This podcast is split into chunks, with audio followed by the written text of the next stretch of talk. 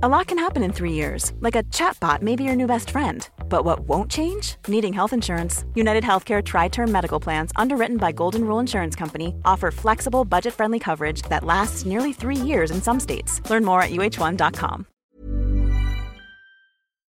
Gute Unterhaltung bis zum Schluss wünscht die Bestattung Wien.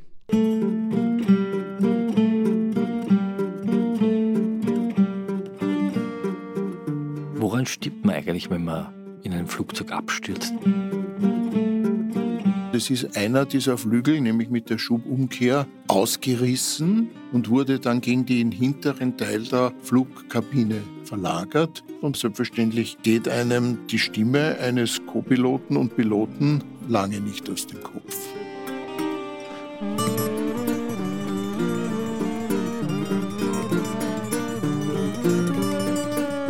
Herzlich willkommen, liebe Zuhörerinnen und Zuhörer, zu Klenk und Reiter, dem Falter-Podcast aus der Gerichtsmedizin. Wir haben letzte Woche über die Identifizierung von Katastrophenopfern gesprochen, nämlich über die Opfer des Absturzes der Lauder Air, die im Jahre 1991 in den Wäldern rund um Bangkok am 26. Mai 1991 abgestürzt ist. Und Sie, Herr Professor Reiter, Sie haben diese Opfer obduziert. Wir haben aber eigentlich ausgeholt, weil das ein sehr wichtiges Thema war. Sie können sich das in der vorigen Folge anhören. Wir haben darüber gesprochen, wie wenig Kenntnis die Wiener Gerichtsmedizin bis dahin hatte, um Opfer von Katastrophen zu identifizieren. Wir sind historisch zum Ringtheaterbrand gegangen, der im 19. Jahrhundert Hunderten Wienern das Leben gekostet hat. Und wir haben darüber gesprochen, warum es so wichtig ist, dass man Leichen ordentlich identifiziert, weil ja der Tod Rechtsfolgen auslöst. Wenn man als Mensch verschwindet, wenn man etwas vererbt, wenn man vielleicht untertauchen kann, wenn man für tot erklärt wird, aber gar nicht tot ist. Aber kommen wir noch einmal zurück zur, zum Absturz der Lauda Air Maschine. Mozart hat diese Maschine geheißen.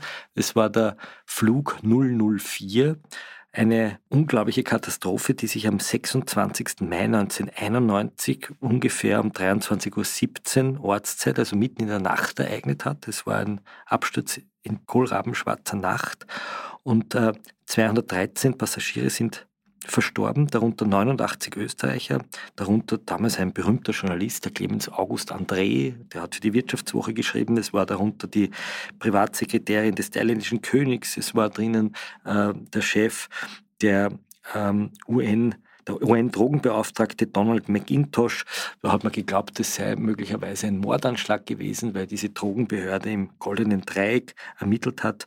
Und diese Maschine hat äh, in der Luft offensichtlich Feuer gefangen, ist abgestürzt über dem Urwald und Niki Lauda, der in Österreich ein Held war, ein Formel 1, mehrfacher Formel 1 Weltmeister, wurde dann im Fernsehen gezeigt, wie er in diesem Urwald zwischen diesen Trümmern im Anzug herumgestolpert ist und fassungslos auf die Trümmer seiner auch wirtschaftlichen Existenz geblickt hat. Wir haben dann aufgehört, als sie erzählt haben, wie sie in Thailand angekommen sind, in einer großen Leichenhalle. Es war heiß, die Leichen haben furchtbar äh, gestunken, es hat geregnet, alles war feucht und nass und sie sind dort gestanden und haben diese Toten obduziert. Was haben Sie damals erlebt? Ja, meine primäre Aufgabe war, den Piloten und den Co-Piloten zu suchen äh, unter den ähm, dort im Hof gestapelten Leichen. Warum war das wichtig, gerade den Piloten? Ja, weil das der Auftrag der Staatsanwaltschaft Wien war. Äh, mein Auftrag war primär, Pilot und Co-Pilot zu finden, zu obduzieren, zu klären, ob die krank waren, ob die angesoffen waren, ob die eingeraucht waren, ob sie durch irgendetwas beeinträchtigt waren, was einen Einfluss auf das Absturzgeschehen gibt. Weil dann hätte sozusagen die Airline gehaftet für die Hinterbliebenen und es wäre nicht nur ein Unglück gewesen, weil es hätte, es gab ja sozusagen auch das Gerücht, dass es ein, ein Mordanschlag war, weil der UN-Drogenhochkommissar äh, auch mitgeflogen ist und man geglaubt hat, das war vielleicht ein Terroranschlag. Und sie sollten klären, ob die sozusagen flugfähig waren. Genau. Und ähm, wir waren dort mit einer Situation konfrontiert, die eindeutig gezeigt hat, dass auch die Gerichtsmedizin Bangkok mit dieser Problematik massiv überfordert war.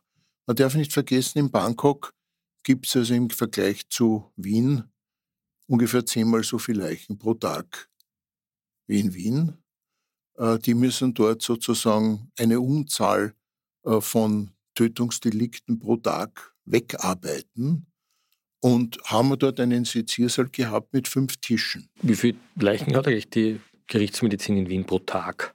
Naja, die Gerichtsmedizin in Wien hat im Schnitt etwa an die 400 bis 500 Leichen pro Jahr. Also können Sie ausrechnen, das wären also ungefähr ein bis zwei Leichen pro Tag. Also wenn man die Werktage jetzt nur nimmt, kommt man ungefähr auf zwei Obduktionen pro Tag. Dort ist es aber sicher so, dass im Tag an die 20 Obduktionen anfallen. Dazu haben die auch fünf Obduktionstische.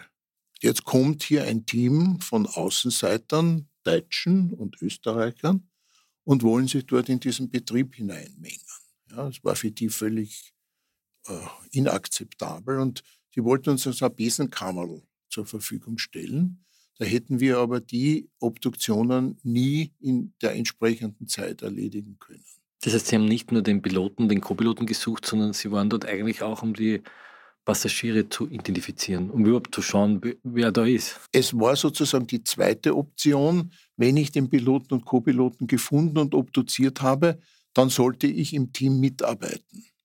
Und das habe ich dann auch getan. Es war so tatsächlich, dass ich ein Glück hatte, den Piloten und den Co-Piloten rasch zu finden, weil die die typische Arbeitskleidung der Piloten anhatten, auch noch als Tote, eine klass charakteristische Krawatte trugen.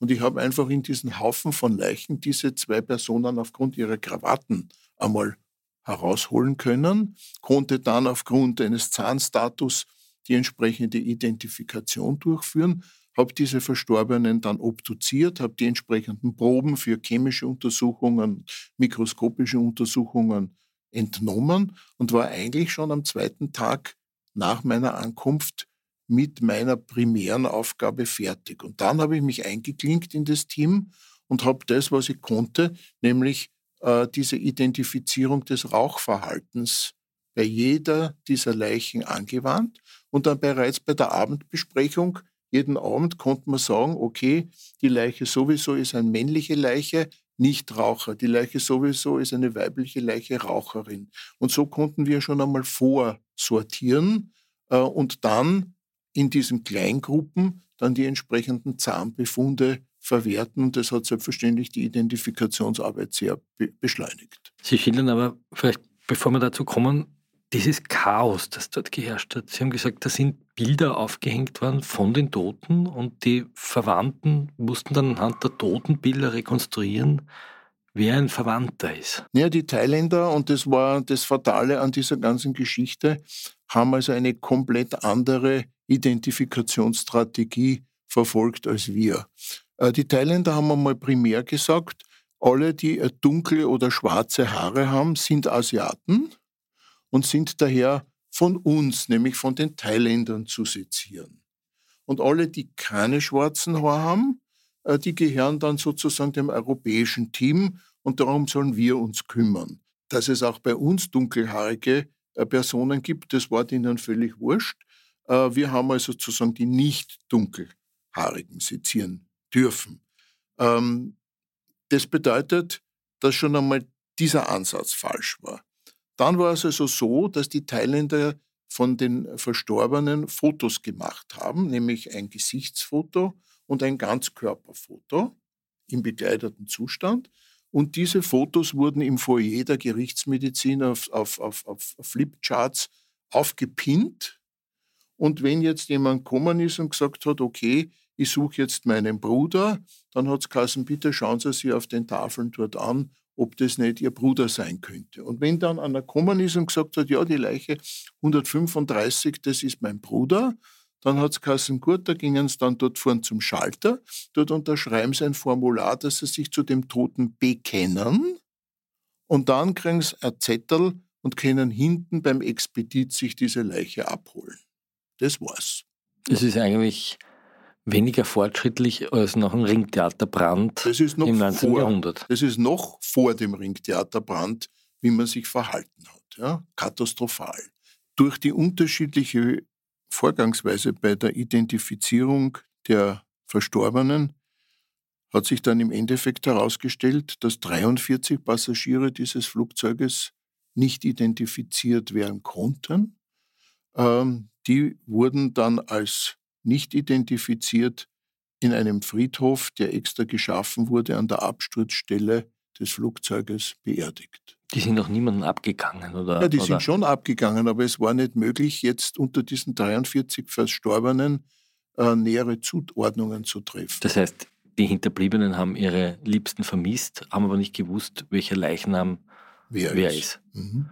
Und da gibt es jetzt ein Grabmal, ich glaube, da kann man auch noch hinfliegen, immer wieder. Ja. Wird, man, wird man zu Gedenkfeiern hingeflogen. Aber es war im Endeffekt für uns als Team nicht befriedigend, weil wir gesehen haben, dass zwei unterschiedliche Identifikationsvorgangsweisen doch mit einer sehr großen Fehler, Fehler behaftet sind. Woran stirbt man eigentlich, wenn man in einem Flugzeug abstürzt? Ist das der Aufprall oder ist das schon die, sozusagen das, das Hinunterstürzen? Kann man das auch rekonstruieren? Ja, ich habe dann in Wien mit dem flugtechnischen Sachverständigen, der also versucht hat, diesen Unfall aufgrund der technischen Gegebenheiten zu rekonstruieren, äh, mich immer wieder getroffen. Wir haben uns diesen Voice Recorder, der also sozusagen diesen Informationsaustausch zwischen dem Piloten und dem Co-Piloten wiedergibt. Der ist gefunden worden, während die Blackbox, die sogenannte, also der Flugschreiber nicht gefunden wurde. So ist es. Wir haben uns also sozusagen diesen Voice Recorder zigmal angehört, weil wir auch eine Chronologie ab dem Störfall, wie lang hat es gedauert. Ich kann mich erinnern, dass da noch ungefähr 30 Sekunden zwischen dem Piloten und dem Co-Piloten eine Kommunikation stattgefunden hat, äh, die versucht haben, das Problem zu lösen. Und da bekommt man dann plötzlich einen sehr persönlichen Bezug zu diesen Personen, die man da seziert hat. Wer war der Pilot? Und der, der Pilot war ein amerikanischer Staatsbürger und der Co-Pilot war ein Burgenländer. Und sie haben zwar Englisch kommuniziert, aber man hat gemerkt, was sich emotional in, diesen, in dieser halben Minute abgespielt hat. Die Ursache für den Absturz hat man eigentlich nie wirklich restlos aufklären können. Fix war, dass es eine sogenannte Schubumkehr war, die ähm, die Piloten in zwei, drei, vier Sekunden hätten irgendwie austarieren können. Dafür waren sie aber nicht ausgebildet. Das ist praktisch unmöglich gewesen. Wahrscheinlich war es ein Konstruktionsfehler. Ähm, interessant war damals auch, dass es immer wieder Wartungsarbeiten gegeben hat im Zusammenhang mit der Schubumkehr bei der Lauda Air. Ähm, aber letztlich war es ein technisches Gebrechen und nicht ein menschliches Versagen der zwei Piloten. Guten Tag, Ernst Molden hier. Ähm, ich möchte gerne die Ballade vom Ende der Sendung schon jetzt ankündigen. Es kommt ein Lied über vier Verbrechergenossen und einer von ihnen ist arm. Freuen Sie sich auf den Song Der Vierte. Der technische Sachverständige konnte rekonstruieren, dass auf einer Seite die Schubumkehr aktiviert wurde, was bedeutet, ein Triebwerk geht nach vor, das andere Triebwerk geht nach hinten. Das hält selbstverständlich so ein Flieger nicht aus. Äh, und es ist einer dieser Flügel, nämlich mit der Schubumkehr, ausgerissen und wurde dann gegen den hinteren Teil der Flugkabine verlagert. Und es hat sich auch der Treibstoff, der im Flügel war, in dieses Flugzeug hinein ergossen, sodass wir rekonstruieren konnten, äh, aufgrund der Sitzpositionen, wie sie eingetragen waren in, den, in der Liste, äh, konnten wir auch rekonstruieren, dass genau dort, wo der Flügel abgerissen ist und gegen das Seitenfenster äh, geschlagen hat, äh, dass dort auch die meisten brandbedingten Veränderungen an den Opfern waren. Also diese Opfer sind an den Brandeinwirkungen verstorben. Der Techniker konnte dann rekonstruieren, dass dieses Flugzeug sich massiv im, im Absturz beschleunigt hat und zwar Geschwindigkeiten aufgenommen hat, die mit der Bauart eines Flugzeuges nicht zur Deckung zu bringen sind. Das heißt, es haben sich die Nieten, die, die, die, die Verstrebungen gelöst. Das Flugzeug ist zerbrochen und man muss sich leider Gottes dann vorstellen, dass viele dieser Insassen aus dem Flugzeug herausgeschleudert wurden, wenn sie nicht das Glück hatten von Fahrzeugtrüm, äh, Fahrzeugtrümmern erschlagen worden zu sein vorher. Und viele sind leider Gottes erst auch durch den Aufprall im Dschungel verstorben. Das heißt, wenn ein Flugzeug abstürzt, gibt es ganz unterschiedliche Todesarten. Es hat sich dieser Fall gezeigt, dass es also hier sehr unterschiedliche Todesmechanismen gegeben hat. Ja. Sie haben auch erzählt, dass die persönlichen Gegenstände der Toten irgendwie verschwunden sind. Das hat auch der Niki Lauder damals beklagt, dass gleich an der Absturzstelle geplündert wurde. Aber Sie haben einige dieser Wertgegenstände dann wieder wo entdeckt. Nee, es war so, dass äh, ein, äh, mehrere Bergefirmen beauftragt wurden, äh, die Verstorbenen dort aus diesem äh, Wald zu bergen. Und leider Gottes haben dann einige Leute sich auch Wertgegenstände dort entwendet. Ja, das heißt, die Uhr, der Ehering, die Halskette ist verschwunden. Was war wichtig für die Identifizierung? Naja, für uns als Gerichtsmedizin ist das eine feine Sache, wenn ich einen Ehering vorfinde an einem Verstorbenen, wo ich in einer inneren Beschriftung nachweisen kann, wann hat der geheiratet und wie hieß der Partner. Äh, diese Dinge sind leider verschwunden gewesen und das hat unsere Arbeit selbstverständlich massiv erschwert. Und es hat sich dann am Ende unserer Arbeit dann plötzlich herausgestellt, dass der Chef der Gerichtsmedizin in Bangkok alle diese Dinge in seinem Schreibtisch versperrt verwahrt gehabt hat. Er hat dann gesagt, er hat vergessen, uns zu sagen, dass er das auch noch hätte. Er wollte es sicher in Sicherheit bringen. Er hat es auch sicher in Sicherheit gebracht. Nur selbstverständlich haben wir eine massive Mehrarbeit dadurch gehabt. Hat er das je wieder zurückgegeben? Das weiß ich nicht, darum habe ich mich nicht gekümmert. Also das war nicht meine Aufgabe. Wie ist es in Österreich weitergegangen? Äh, Niki Lauda hat ja damals äh, viel Kritik einstecken müssen. Man hat ihm vorgeworfen, dass er die, Untersuchungs, die Untersuchung nicht so transparent macht, wie es eigentlich geboten gewesen wäre. Umgekehrt hat er wieder gesagt, das war das Verschulden der Boeing. Aber in Österreich haben die Polizisten dann auch ermittelt. Ja klar, du kannst ja nur jemanden identifizieren, wenn du Vergleichsmaterial aus der Heimat hast. Das heißt, wir haben Zahnstatus ermittelt von den Verstorbenen. Und die mussten, der Zahnstatus musste selbstverständlich jetzt bestätigt werden vom regionalen Zahnarzt in Österreich. Wir haben Fingerabdrücke genommen von den Verstorbenen, sofern sie nicht verkohlt waren, und mussten diese Fingerabdrücke jetzt vergleichen. Jetzt ist selbstverständlich nicht jeder von uns in einer Polizeikartei mit seinen Fingerabdrücken einliegend.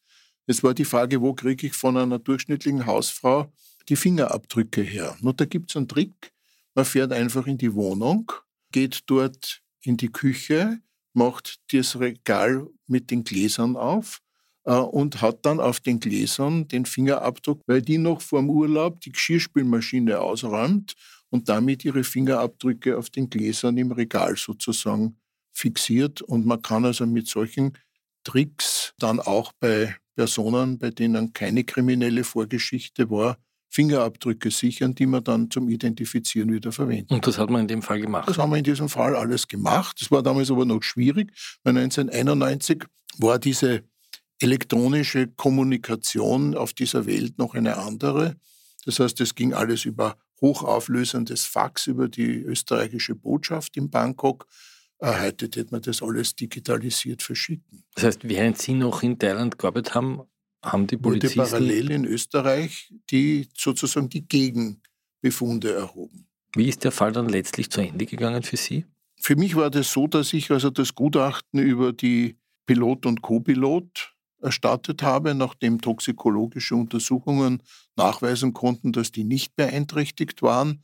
Ich konnte ähm, auch über die Kinetik, die sich hier auf den Körpern vom Pilot und Co-Pilot ausgewirkt haben und daher auch ein bisschen was über den Absturz dieses Pilotenkabine etwas aussagen. Und für mich war dann diese Geschichte arbeitstechnisch erledigt. Aber selbstverständlich geht einem die Stimme eines Co-Piloten und Piloten, die man sich mehrfach in dieser halben Minute vor der Stromunterbrechung in das Gehirn eingeprägt hat, lange nicht aus dem Kopf.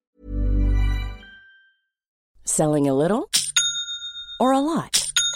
Shopify helps you do your thing however you cha-ching. Shopify is the global commerce platform that helps you sell at every stage of your business. From the launch your online shop stage to the first real life store stage, all the way to the did we just hit a million orders stage.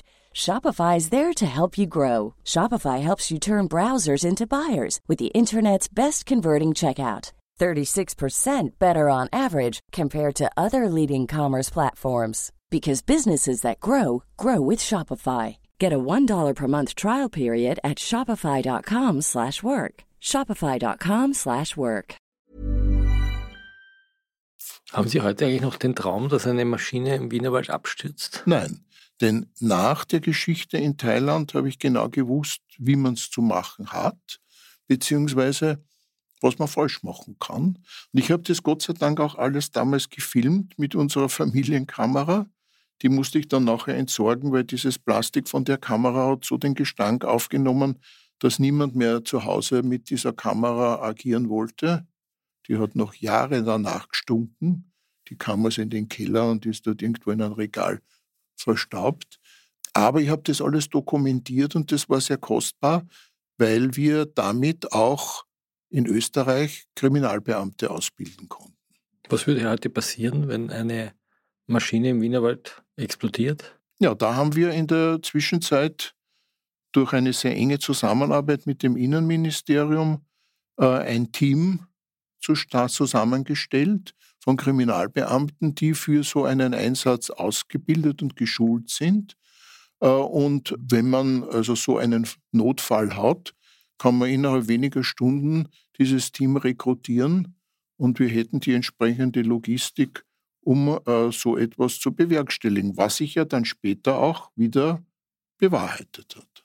Nachdem das Innenministerium etwa 50 Kriminalbeamte aus ganz Österreich für so einen Einsatz geschult hat, hatten wir vor, eine Übung zu machen. Die war geplant im Jahr 2005 am Flughafen in Salzburg, ein finkierter Flugzeugabsturz, Einberufung aller Teammitglieder. Aber dazu kam es nicht, denn zu Weihnachten 2004 ereignete sich in Thailand und in Indonesien dieser verheerende Tsunami und wir wurden abbeordert, mitzuarbeiten bei der Identifikation der Opfer des Tsunamis in Thailand. Sie sprechen den Tsunami an. Das war ein Erdbeben im Indischen Ozean, das am 26. Dezember 2004 sich ereignet hat, also kurz nach Weihnachten.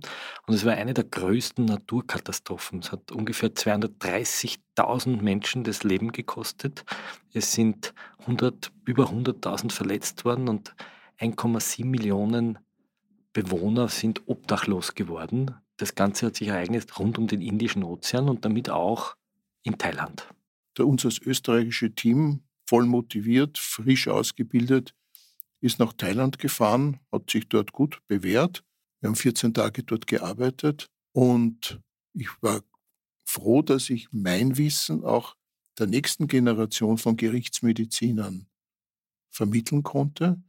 Mein damaliger Schüler Professor Risser ist mitgeflogen, hat das dort alles gelernt und es hat sich herausgestellt, dass das gut war, denn so ist das Wissen in die nächste Generation übergeführt worden und die konnte das dann später anwenden. Sie sind also noch ein zweites Mal nach Thailand geflogen, um herauszufinden, wer die Toten sind, die man aufgebaut hat. Hat sich da eigentlich in diesen bald 15 Jahren oder 13 Jahren, die da vergangen sind, hat sich da eigentlich was geändert in der thailändischen Behördenpraxis? Ja, wir haben festgestellt, dass sich da nicht sehr viel geändert hat, denn auch nach dem Tsunami haben die thailändischen Behörden getrennt zwischen mutmaßlichen Thailändern, könnte sagen, wie haben die das festgestellt? Ja, schwarze Haare und keine Zahnplomben. Warum, Warum? keine Zahnplomben? Weil der Durchschnitts-Thailänder der dort im ländlichen Bereich oder im Service in Hotel tätig ist, kaum Zahnplomben hat, weil die zahnärztliche Versorgung schlecht ist. Und die haben einfach gesagt, gut, schwarze Haar, keine Plomben, Thailänder. Und weil auch der Thailänder als Buddhist eine ganz andere Weltsicht hat und auch die Einstellung zum Toten hat, haben die dann einfach diese Verstorbenen in Massengräber gebracht und alle anderen mit Plomben, mit äh, Schmuck, mit äh, hellen Haaren, die wurden dann diesem internationalen Identifikationsteam, wo also viele Länder aus, aus dieser Welt äh, zusammengearbeitet haben. Es war auch eine spannende Geschichte, hat mir ein bisschen an den Turmbau äh, zu Babel erinnert, weil einfach verschiedene Nationen unter einer gemeinsamen Führung ein Thema bearbeitet haben. Äh, und die haben, ihr, die haben ihren Teil gemacht und wir haben unseren Teil gemacht. Äh, aber die Identifikation der österreichischen Staatsbürger, die beim Tsunami umgekommen sind, war diesmal um ein Vielfaches besser. Und wir haben in wenigen Monaten alle abgängigen Österreicher identifiziert bekommen. Es gab nämlich einen weiteren Fall, wo sehr, sehr viele Leichen identifiziert werden mussten. Über den werden wir in einer anderen Folge sprechen. Ich danke Ihnen für Ihr Interesse, dass Sie sich diese doch sehr intensive Folge angehört haben, die aber sehr wichtig war, um zu lernen, wie man Menschen identifiziert, wie man auch mit den Angehörigen umgeht und wie diese doch sehr äh, historische Katastrophe aufgearbeitet wurde. Danke, Herr Professor Reiter, dass Sie da in Ihren doch sehr auch belastenden Erfahrungen für uns gekramt haben. Gerne. Drehen Sie noch nicht ab, liebe Hörerinnen und Hörer, denn wir haben uns für diese Staffel wieder mit dem Liedermacher Ernst Molden zusammengetan und er hat diesmal sogar eine ganze Platte für uns geschrieben. Mördernummern heißt sie und ist exklusiv im Falter Shop erhältlich. Sie finden die Platte online unter faltershop.at slash molden. Sie hören jetzt die Nummer der vierte. Der erste, der schießt, der zweite, der sticht, der dritte haut hin und der vierte zerbricht. Der erste verschwindet, den zweiten findest nie, nur den dritten dann's meiern und der vierte, der vierte ist hier. Überall auf der Welt ganz pausenlos wickeln Überall auf der Welt spülst dieselben Stickeln. Überall auf der Welt rinnt dauernd der Blut. Nur manchmal rinnt der Wein gerade so gut. Der Erste, der schießt, der Zweite, der sticht, der dritte haut hin und der vierte zerbricht. Der erste verschwindet, den zweiten findest nie, nur den dritten tanzt meiern und der vierte, der vierte ist hier. Überall auf der Welt macht einer einen Schnitt. Überall auf der Welt tun die anderen gleich mit. Überall auf der Welt, sie gehen zu einem Schwachen. Nur manchmal, manchmal, dann so stärkere machen. Der erste, der schießt, der zweite, der sticht, der dritte haut hin und der vierte zerbricht. Der erste verschwindet, den zweiten findest nie, nur den dritten tanzt meiern und der vierte, der vierte ist ich.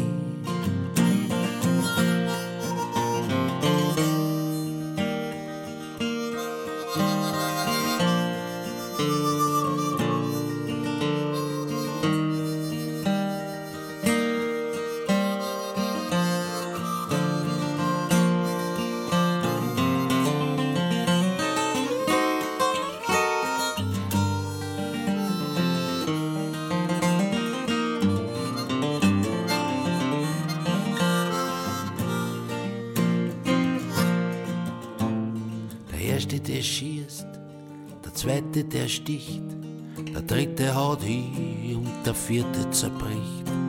Der erste verschwindet, den zweiten siehst nie, nur den dritten dann's meiern und der vierte, der vierte war ich.